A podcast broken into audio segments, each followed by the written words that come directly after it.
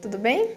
Eu sou Esther Ribeiro Ferreira, de Química 2, e vou te dar uma pequena relembrada do conteúdo de inorgânica da turma da Lorena. Bons estudos! Eu espero que você aproveite bastante esse podcast. Na aula 1 de inorgânica, vimos as considerações iniciais da aula. Vou ler um pequeno trecho da aula para você. A química inorgânica é uma ciência que se ocupa de investigação experimental e interpretação de todos os elementos e seus compostos, exceto os orgânicos. Agora vamos falar um pouco sobre a aula 2. O assunto da aula 2 é classificação dos elementos na tabela periódica. Vou ler um pequeno trecho dessa aula e vou falar um pouco sobre a tabela periódica e sua organização. As propriedades dos elementos químicos são a fração periódica do número atômico. Na tabela periódica, os elementos estão organizados em ordem crescente de um número atômico. Ela é organizada por colunas denominadas grupos ou famílias e linhas horizontais denominadas períodos.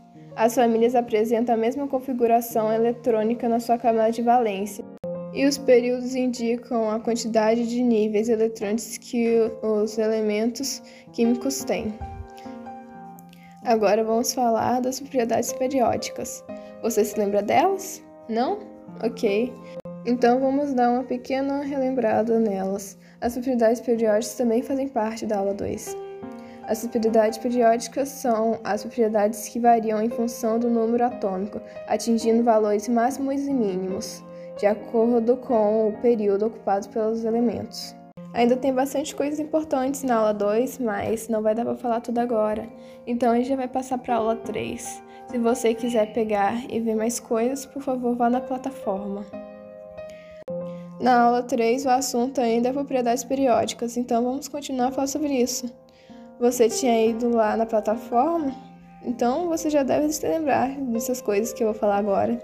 Então, só vou te dar uma revisada. O raio atômico ele aumenta da direita para a esquerda. A energia de ionização aumenta de baixo para cima e da esquerda para a direita. A eletroafinidade aumenta nas famílias de baixo para cima e nos períodos de esquerda para a direita. E a eletronegatividade aumenta de esquerda para a direita e de baixo para cima. Por enquanto, só vou falar isso da aula 3 o podcast está praticamente no seu final. Eu espero que você tenha gostado e se você quiser fazer algumas atividades, vá na plataforma. Tem várias atividades e tem o conteúdo completo lá. Para mais informações, vá no Google Sala de Aula, na sala de Inorgânica da Lorena Cardoso. Você vai encontrar tudo isso lá.